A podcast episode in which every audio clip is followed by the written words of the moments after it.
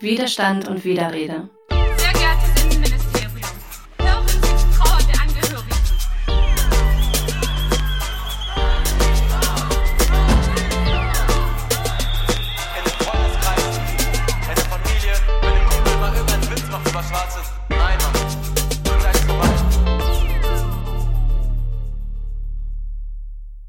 Willkommen zur siebten Folge des Podcasts Widerstand und Widerrede. In der heutigen Folge spreche ich anlässlich des Weltgeflüchtetentages mit Nevros Duman. Nevros Duman ist Aktivistin, Traumapädagogin und Mitbegründerin der Initiative 19. Februar Hanau. Sie setzt sich in verschiedenen Kontexten seit Jahren gegen Rassismus und für die Rechte von Geflüchteten und Migrantisierten ein. Hallo Nevros. Schön, dass du da bist. Der 20. Juni wird seit dem Jahr 2001 offiziell als Weltgeflüchtetentag begangen. Jährlich finden an diesem Tag weltweit verschiedenste Aktionen statt, die wiederkehrend daran erinnern, dass Millionen von Menschen sich auf der Flucht befinden. Ähm, liebe Neurus, hat dieser Tag eine besondere Bedeutung für dich und deine Arbeit? Für mich persönlich nicht. Es ist ein Tag wie alle anderen Tage im Jahr, in der die alltägliche Arbeit zählt. Aber es ist natürlich gut, irgendwie weltweit einen Tag zu haben, wo man weiß, irgendwie an diesem Tag wird daran erinnert, was gerade auf der Welt, was gerade mit Geflüchteten passiert, was die Situation angeht und überall quasi ähm, Veranstaltungen und Aktionen stattfinden. Ich finde nur leider, es bleibt immer nur dabei, irgendwie, dass in ähm, kleinen Kreisen erinnert wird oder darauf aufmerksam gemacht wird, aber es ist jetzt nicht so, dass es große Wellen schlägt, ne? Die UNHCR bringt ja jährlich am Weltgeflüchtetentag einen Bericht raus, in dem sich spezifisch mit der Situation von Geflüchteten befasst wird. Die Zahlen sprechen, glaube ich, für sich. 80 Millionen Menschen sind weltweit auf der Flucht, also fast ein Prozent der gesamten Weltbevölkerung. Was sagen uns diese Zahlen?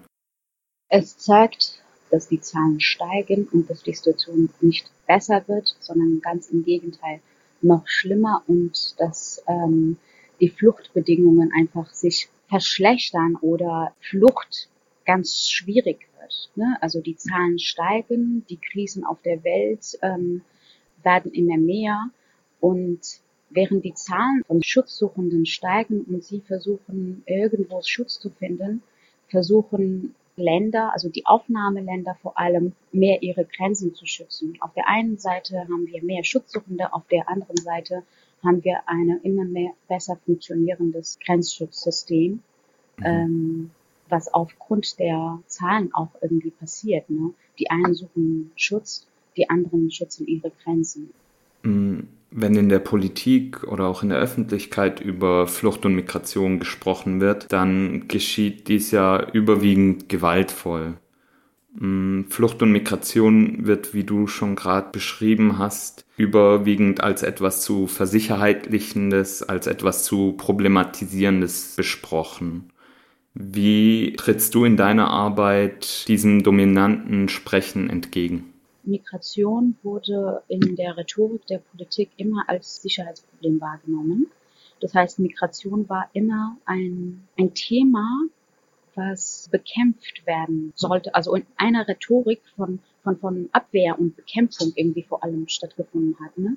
Ähm, wenn die Politik über Migration gesprochen hat, entweder war es zu Zeiten, wo quasi Menschen gebraucht wurden, also da ging es um Nützlichkeit, Mhm. Und dann hat sich das dann in den 90er Jahren mit, ähm, mit der Situation, dass eben immer mehr Geflüchtete aufgrund von Krieg, Krieg in Deutschland, in Europa Schutz gesucht haben, dann ging es ja sehr schnell um darum, dass ähm, von denen quasi Gefährdung ausgeht. Und seitdem ist es eigentlich, geht es immer darum, wenn über Flucht gesprochen wird, dass über Abwehr gesprochen wird, dass über Gefahr gesprochen wird. Ja, also nicht die Menschen stehen quasi im, im Mittelpunkt, sondern eine Gefahr steht im Mittelpunkt und dem gilt es, äh, sich entgegenzustellen mit der Politik. Und das ist das, was die ganze Zeit in der Rhetorik passiert und was sich dann natürlich auch in den Gesetzen wieder zeigt. Ne? In den Mhm. 90er Jahren wurde das Asylgesetz quasi irgendwie abgeschafft. In, äh, nach 2015 ist ähm, genau die gleiche Situation passiert. Ne? Also mit Fluchtbewegungen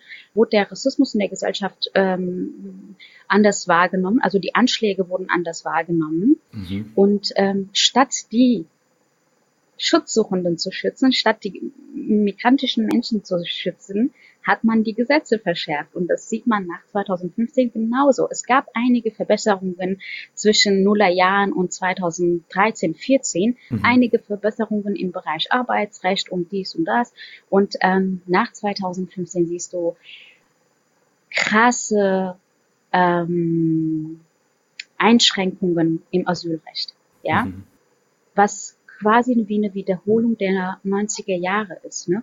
Und für uns gilt natürlich, sich dem entgegenzustellen. Also Flucht ist kein Verbrechen, Migration ist kein Verbrechen und Migration ist nicht ein Problem in dieser äh, Gesellschaft, sondern ich sage, wir sagen, Migration ist die Mutter aller Gesellschaften. Ja, Mhm. und dieses Land, diese Gesellschaft ist vielfältig geworden. Die Menschen, die da sind seit, seit Jahrzehnten, sind ein Teil davon. Wir haben hier was aufgebaut. Es, es gibt unterschiedliche, vielfältige Lebensweisen, ja. Und das ist nicht mehr wegzudenken. Und so gerne, dass die Rassisten und äh, rassistische Parteien das gerne aus dieser Gesellschaft weghaben möchten. Es ist es ist passiert. Das ist eine Realität in diesem Land. Ja, es gibt ein ein migrantisches Leben, es gibt ein vielfältiges Leben und das kann nicht abgeschafft werden. Es ist vorbei. Menschen, die hierher kommen, die es geschafft haben, über die Grenzen zu gehen und hier angekommen sind, da muss erstmal ein menschenwürdiges Leben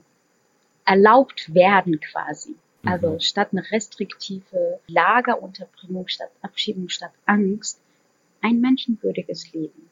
Im Diskurs oft zu hören ist auch eben dieser Satz, wir müssen Fluchtursachen bekämpfen.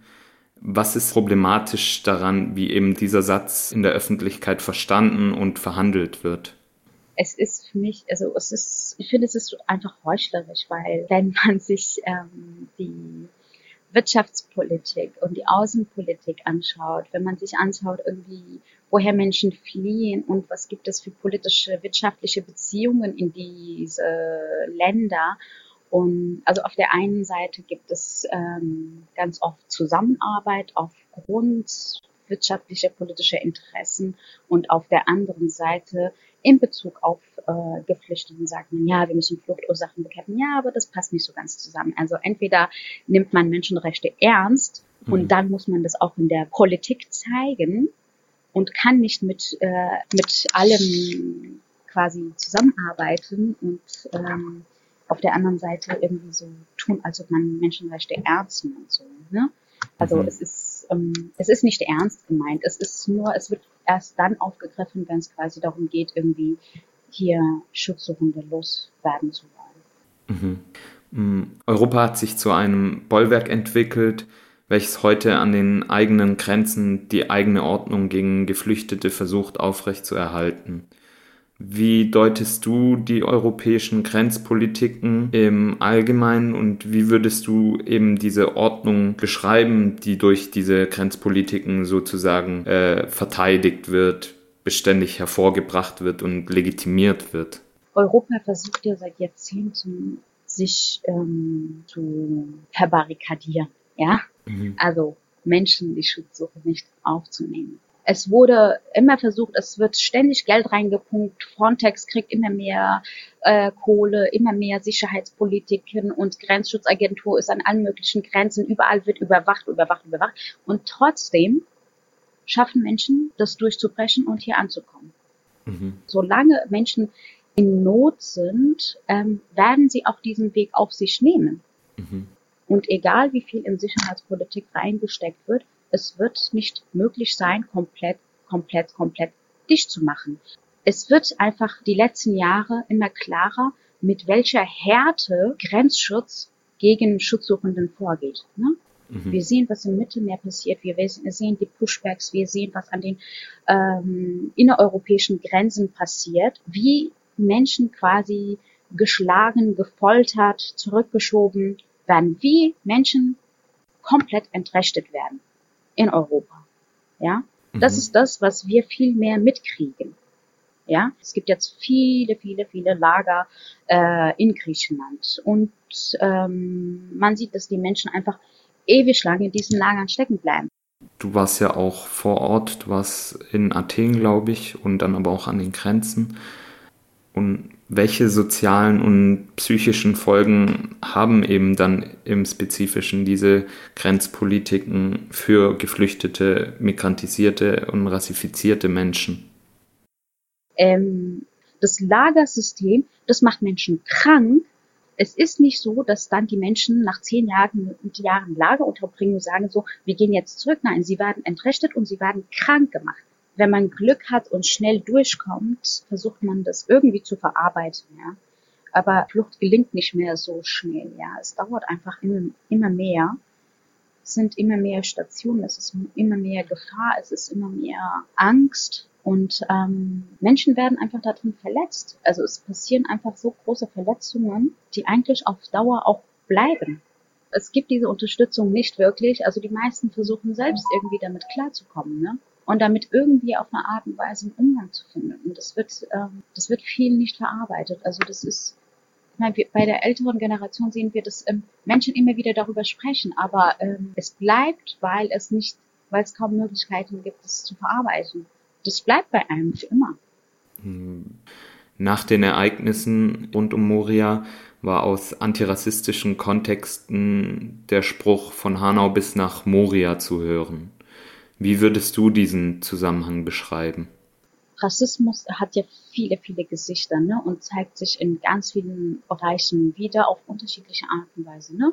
Rassismus zeigt sich in ganz Europa in allen möglichen Formen. Ja, es zeigt sich auf der Straße, es zeigt sich in neue Bewegungen, in neue Tätertypen, in Institutionen, auf der Flucht. Es zeigt sich einfach überall. Und ähm, was in der Politik und in der Gesellschaft in den letzten Jahren passiert ist, war eine krass hetzerische Rhetorik gegenüber Geflüchteten. Ne? Und dann haben wir gesehen, was auf den Straßen passiert ist. Ne? Die Hetzjagden, das Ablehnen, äh, Menschen angreifen, also wie sich das alles gegenseitig so hochgeschaukelt hat. Mhm. Und ähm, dieses gegenseitige, also der Nährboden für das, was passiert ist, ist diese Hetze in der Gesellschaft, in den Medien, in der Politik gewesen. Das hat man noch gesehen, wie der äh, Seehofer sagt, Migration ist äh, Mutter aller Probleme. Mhm. Und da haben auch alle Parteien mitgemacht. Ja, mhm. aus Angst, ihre eigene Wählerin zu verlieren und die vermeintliche besorgte Bürger wurden ernst genommen. Mhm. Statt Menschenrechte zu wahren, statt Menschen zu schützen, die angegriffen werden, ja. Das ist das, was passiert ist. Ich glaube, am eindrücklichsten haben wir das ja bei dem Mord am Kasseler Regierungspräsidenten Walter Lübcke gesehen. Eben mit Blick auf den Täter wird deutlich, in welchem Verhältnis Fragen von Flucht und Migration zu eben diesen rassistischen Weltbildern stehen. Kannst du diesen Zusammenhang vielleicht ein bisschen näher beschreiben?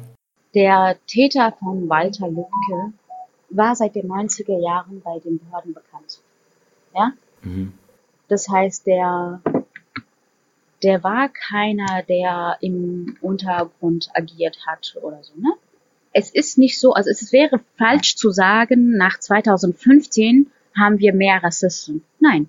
Nach 2015 haben die sich viel mehr Raum genommen und es wurde zugelassen. Es gab von der Gesellschaft und von der Politik keine klare Haltung dem gegenüber.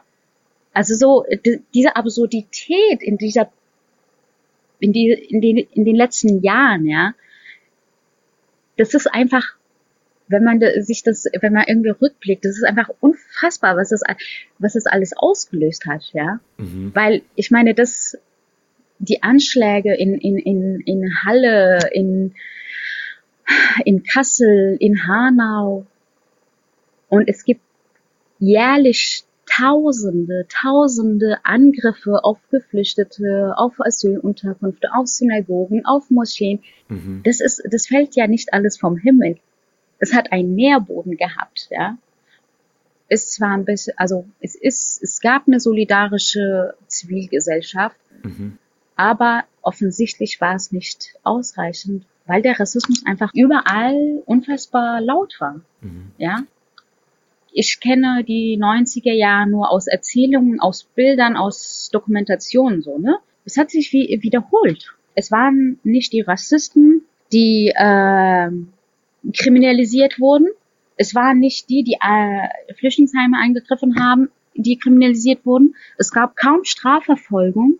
Was war die ganze Zeit in den Medien? Kriminalisierung der Menschen, die im Mittelmeer Geflüchtete unterstützen, Kriminalisierung der Aktivisten, Kriminalisierung der äh, des äh, vom Kirchenasyl, Kriminalisierung, Kriminalisierung, Kriminalisierung. Also Kriminalisierung von Solidarität. Mhm.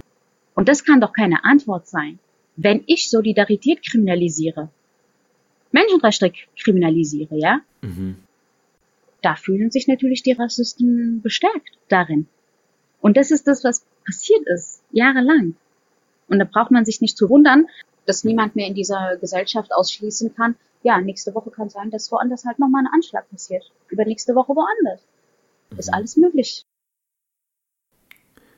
Du hattest die Solidarität aus der Mehrheitsgesellschaft auch angesprochen. Wir erinnern uns, glaube ich, alle an die Bilder und die Sprache, die im langen Sommer der Migration benutzt wurde. Willkommenskultur hieß es. Es gab Gesten des Helfens und Unterstützens. So erfreulich das auch im ersten Moment erscheint, würde ich dieses Ganze auch kritisch reflektieren wollen, weil ich denke, dass gesellschaftliche Hierarchieverhältnisse, also dieses Unter- und Überordnen von Menschen, dadurch ja auch irgendwo bestärkt wird.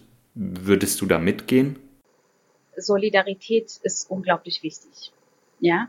Und Mhm. ich glaube aber, es ist ähm, eine Utopie zu denken, man könnte überall schnell Räume schaffen, in der es auf Augenhöhe miteinander gesprochen und agiert wird. Mhm. Das funktioniert so nicht.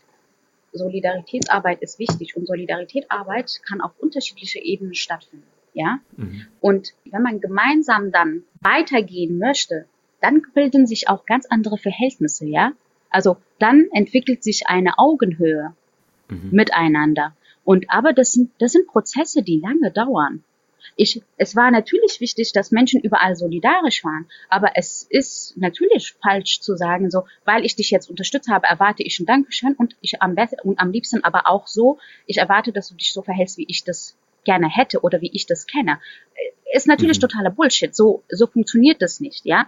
Ich ähm, unterstütze Menschen, weil ich aus einer politischen Überzeugung, aus einer menschenrechtlichen oder einfach aus, aus äh, ja, wahrscheinlich ist es auch so, dass es einfach bei manchen darum geht, irgendwie, dass man sich selbst quasi darin äh, befriedigt, ja, Mhm. indem man andere unterstützt hat.